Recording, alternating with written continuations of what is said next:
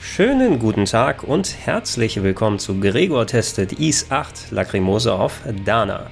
Dieses Spiel ist schon ein wenig länger erhältlich. Ich habe die PS4-Version bereits vor ein paar Monaten durchgespielt.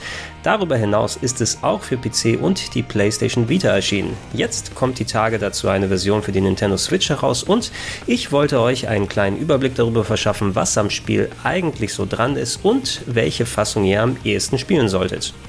Die E-Spiele sind eine der ältesten Serien des japanischen Entwicklerhauses Falcom, die hierzulande vor allem mit Rollenspielen wie Trails of Cold Steel erfolgreich waren. Wem Ease kein Begriff ist, stellt euch einen Action-Adventure-Marke Legend of Zelda vor, wo der Fokus weniger auf Rätsellösen liegt und mehr bei actiongeladenen Kämpfen. Gerade die älteren Teile haben sich durch ihre hohe Spielgeschwindigkeit, die an Bullet-Hell-Shooter angelehnten Bosse und das ungewöhnliche Kampfsystem ausgezeichnet, bei dem man die Gegner durch diagonales Wegschubsen besiegt hat. Mit dem Wechsel in die 3D-Perspektive wurde zwar auf traditionelle Attacken per Knopfdruck ausgewichen, das schnelle Tempo und ausladende Weltendesign blieb aber erhalten und gibt den Ease-Titeln eine ganz eigene Note, die keine andere Serie so hinbekommt. Wenn ihr Angst habt, in das Spiel einzusteigen, nur weil eine 8 im Titel steht, dann kann ich Entwarnung geben. Wie so ziemlich jeder Teil ist auch Lacrimosa auf Dana storymäßig in sich abgeschlossen und zeigt ein weiteres Kapitel der ehrenreichen Taten von Adolf Christin, dem rothaarigen Abenteurer mit unschlagbaren Schwertskills und unbändigem Forscherdrang. Hier haben Adol als auch sein bester Kumpel Dogi auf einem Schiff angeheuert, welches eines Tages an der berüchtigten Isle of Siren vorbeifährt. Eine Insel, die dafür bekannt ist, dass noch nie ein Schiffbrüchiger von ihr entkommen konnte.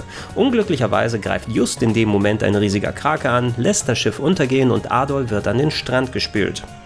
Adol wäre aber natürlich nicht Adol, wenn er sich seinem Schicksal ergeben würde und macht sich auf die Suche nach einer Möglichkeit, von der Insel zu entkommen.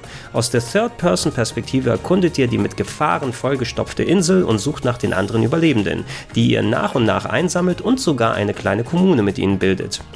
Wer die Suikoden-Spiele mal gezockt hat, der weiß um den Suchtfaktor, den solch ein Charakter einsammeln mit angeknüpfter Städtesimulation erzeugt. Statt über 100 könnt ihr hier zwar nur knapp zwei Dutzend Mitglieder eurer Gemeinschaft hinzufügen, dafür hat jede Person eine sinnvolle Aufgabe als beispielsweise Doktor, Waffenschmied oder Minigame-Verwalter. Es macht echt viel Spaß, den Leuten in den variablen Nebenquests nicht nur Items und Erfahrungspunkte zu entlocken, sondern auch die Beziehung mit ihnen zu vertiefen. Mit ein paar von ihnen versteht ihr euch sogar so gut, dass sie spielbare Kollegen werden. Ähnlich zu den Vorgängern East 7 und Memories of Salsetta seid ihr mit bis zu drei Leuten aus insgesamt sechs Partymitgliedern gleichzeitig auf der Insel unterwegs. Analog dazu gibt es drei Waffenklassen, die unterschiedliche Arten von Schaden verursachen, gegen die jeder Gegner zum Teil anfällig ist. Die Kunst ist es, bei der hohen Spielgeschwindigkeit zu erkennen, welche Waffe gegen welchen Gegner man einsetzen sollte, dynamisch per Knopfdruck die Charaktere durchzuwechseln und Specials so effektiv einzusetzen, dass man Kombos damit startet und seine Special-Leiste füllt, um noch mehr Kombos zu starten. Von außen betrachtet kann Is 8 ziemlich hektisch wirken. Es braucht auch etwas Übung, bis man effektiv und schnell die passenden Charaktere auf die Gegner hetzt. Wenn man sich aber eingespielt hat, entsteht eine fast schon angenehme Trance, in der man durch schier endlose Gegnerhorden metzelt, fortgeschrittene Techniken wie die Flashcards anwendet und die knackigen Bosse vermöbelt. Die treibende Musik mit ihrem Gitarrensound und die zumindest auf der PS4 meist flüssige Anime-Optik in 60 Frames tut da ihr Übriges. Wer sich richtig wohl mit dem Kampfsystem fühlt, kann sogar auf extreme Schwierigkeitsgrade schalten. Der normale Modus ist aber auch eine gute Herausforderung, ohne in sinnfreies Buttongemäsche auszuarten. Der wahre Star ist hier aber das Weltendesign, welches mich strukturell fast schon an Metroid Prime mit seinen vielen Locations und verschachtelten Gängen erinnert hat.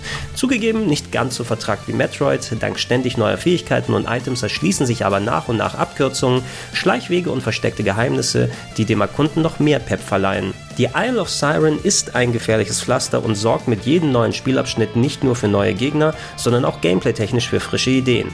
Begünstigt wird das Erkunden durch genau geführte Statistiken, die auf das Prozent festhalten, wie viel man von der Map aufgedeckt und wie viele der Kisten und Secrets man eingesammelt hat. Motivierend auch abseits der eigentlichen Story und fast alle Achievements sind auch noch gut erreichbar. Apropos Story, natürlich hat die Insel neben den Schiffbrüchigen noch viele weitere Geheimnisse parat, aus denen sich eine durchaus spannende und vertragte Geschichte entwickelt. Wie viele der letzten Ease-Spiele tendiert aber auch Lacrimosa auf Dana etwas zu redselig zu sein und ausladende Cutscenes häufen sich gerade im letzten Spieldrittel. Allgemein wirkt der Umfang ein klein wenig künstlich aufgeplustert mit massig trainierbaren Skills oder regelmäßig auftretenden Basenverteidigungsminigames. Zwar ist viel davon im Grunde optional, doch das Spiel suggeriert einem, dass man auch wirklich was verpasst, wenn man nicht jeden Nebenquest mitnimmt. Ich habe meine knapp 60 Spielstunden insgesamt genossen, ein wenig Maßregelung bei den Features wäre aber Gold wert gewesen. Worunter das Spiel ebenfalls leiden musste und teilweise heute noch leidet, ist die vertragte Lokalisationsgeschichte. Vor Ease 8 wurde die Serie in den letzten Jahren primär vom kleinen Publisher Exceed ins Englische portiert. Die haben zwar wenig Manpower und brauchten auch dementsprechend lange, haben dafür aber immer Top-Übersetzungen, Synchros und tolle PC-Versionen gemacht. Mit Ease 8 hat allerdings NIS America den Job übernommen, welche Spiele wie Danganronpa durchaus gut übersetzt haben, aber im Gegenzug öfters mal schludrige Lokalisationen mit Bugs und steifen Texten ablieferten. Nachdem Ease 8 Mitte 2017 auf Vita und PS4 veröffentlicht wurde, mehrten sich schnell die Beschwerden. Es gab vertauschte Textboxen, fragwürdige Übersetzungen, falsch verknüpfte Statuseffekte und allgemein schräge Dialoge.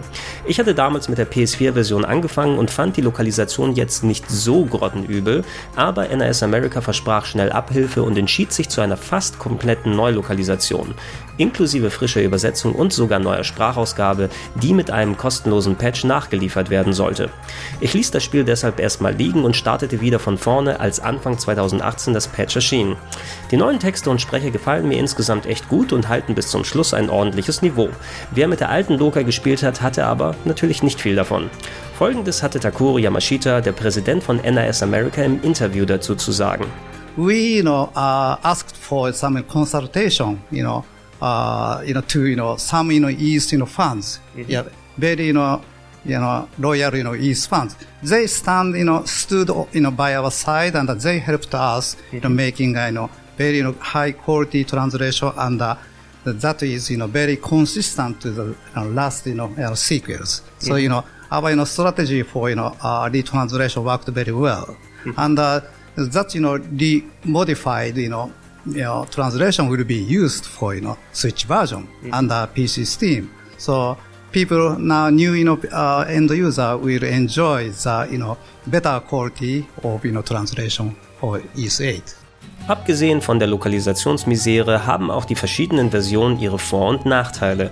Ursprünglich für die PS Vita produziert, bietet das Spiel dort eine insgesamt etwas simple Geometrie der Polygonfiguren, was auf dem kleinen Screen aber nicht so negativ auffällt. Schwerer wiegt die auf 30 FPS beschränkte Framerate, die öfters gerne einbricht und bei großen Gegnern mit Slowdowns geplagt ist, was auf die Spielbarkeit geht. Aufgrund von inhaltlichen Updates ist die Vita-Fassung dazu weder Cross-Buy, Crossplay noch Cross-Save kompatibel mit der PS4-Version. Schade. Auf der PS4 wurde Ease 8 runterneuert und adressiert fast alle Fehler des Vita-Originals. Die Grafik läuft jetzt auch auf Slim-Geräten fast durchgehend mit 60 FPS und seltenen kleinen Einbrüchen, die kaum ins Gewicht fallen. Verbesserte Texturen fangen die simple Geometrie auf und unterstreichen den Anime-Stil echt schön. Dazu sind etliche inhaltliche Updates wie erweiterte Minigames und alternative Map-Konfigurationen mit Tag- und Nachtwechsel vorhanden, was daraus die mit Abstand beste Version macht. Die PC-Fassung sollte ursprünglich zeitnah zu den Konsolenversionen erscheinen, wurde aber Tage vor dem geplanten Release von NIS zurückgezogen. Käufer bekamen ihr Geld erstattet. Man hatte es nicht geschafft, den konsolenoptimierten Code so auf PC anzupassen, dass man sich für eine erneute Verschiebung entschied. Keine elegante Lösung. Hier hatte Herr Yamashita sogar im Interview eine Überraschung parat und den Re-Release für PC exklusiv im RPG Heaven angekündigt. Yeah, we yeah, translation wise no problem, but uh, we have a some small issue about the, you know, uh, porting, you know, mm-hmm. to a Steam version. Because, you know, we have to support a lot of different type of machines, you know. Mm-hmm. So that's why, you know, we need to improve the, you know, uh, speed and uh, we need to, you know, you know, optimize, you know, in better way the PC version. But, uh, is that all right to make an announce about the new release date? Yeah, actually, uh, next month, April, mm-hmm. uh, we are ready to release, you know, PC Steam version for ES8. Leider hatte auch die neue PC-Version zum Start wieder mit Bugs zu kämpfen, die nach und nach mit Dutzenden von Updates in den Folgemonaten getilgt wurden, aber von denen zum aktuellen Zeitpunkt wohl immer noch ein paar übrig bleiben. Auch hier wäre die PS4-Version für den Heimgebrauch zu bevorzugen. Zu guter Letzt haben wir die Switch-Version, die ab dem 28. Juni 2018 zu haben ist. Auch hier haben NIS America leider es noch nicht geschafft, eine einwandfreie Version zum Start abzuliefern und neben einem Day One Patch bereits zwei weitere angekündigt, die bis in den Juli hinein Performance und Lokalisation verbessern sollen. Zum momentanen Zeitpunkt wirkt die Switch-Fassung wie eine etwas stabilere Vita-Version mit 30 FPS und gelegentlichen Slowdowns. Dafür sind merkwürdigerweise viele Textfehler vorhanden, die erst später behoben werden sollen. Mein Tipp wäre es auch hier nicht sofort zuzuschlagen und falls ihr es unbedingt auf der Switch spielen wollt, wartet auf die Juli-Patches. Insgesamt gesehen finde ich es echt schade, dass ein im Grunde so unterhaltsames Action-Adventure unter dem Portierungsdrama leiden muss. Gerade Ease 8 ist ein schöner Einstieg für Leute, denen die älteren Games ein wenig zu oldschool sind. Trotz ein paar Pacing-Problemen im letzten Spieldritteln und natürlich dem starken Anime-Einfluss, der sicher nicht jedermanns und jeder Fraus Geschmack trifft, gibt es wenig zu mäkeln. Das aktuell beste Erlebnis bietet euch die vollgepatchte PS4-Version, der man die Probleme der anderen Fassungen nicht anmerkt und die fast meine komplette Privatgaming-Zeit Anfang 2018 in Beschlag genommen hat.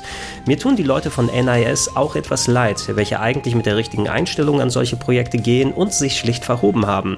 Gerade bei so einem Prestige-Projekt mit einer derart leidenschaftlichen Fangemeinde kann man nur verlieren, wenn man nicht mit 100% Eifer, Ressourcen und ehrlicher Kommunikation arbeitet. Wenn zukünftige Projekte die Qualität der neuen Lokalisation halten, wäre es auf jeden Fall der richtige Schritt. Ob die nächsten East-Titel auch wieder von NIS übernommen werden oder zurück an Exceed gehen, scheint noch nicht final geklärt. Denn der nächste Teil wird ein PC-Port des ehemals Vita-exklusiven Memories of Celceta sein. Und der entsteht tatsächlich gerade bei Exceed. Nichtsdestotrotz, in seiner korrigierten Fassung auf PS4 ist Ease 8 ein Top-Titel. Bei allen anderen Ports prüft ihr besser den momentanen Patch-Status, bevor ihr zugreift. Das war Gregor testet Lacrimose auf Dana. Danke fürs Zuschauen. Ich würde mich freuen, wenn ihr Daumen, Likes Abos hinterlasst. Oh, und eine Podcast-Version dieses Videos gibt es natürlich im Gedankensprung-Feed bei iTunes und Soundcloud. Vielen Dank.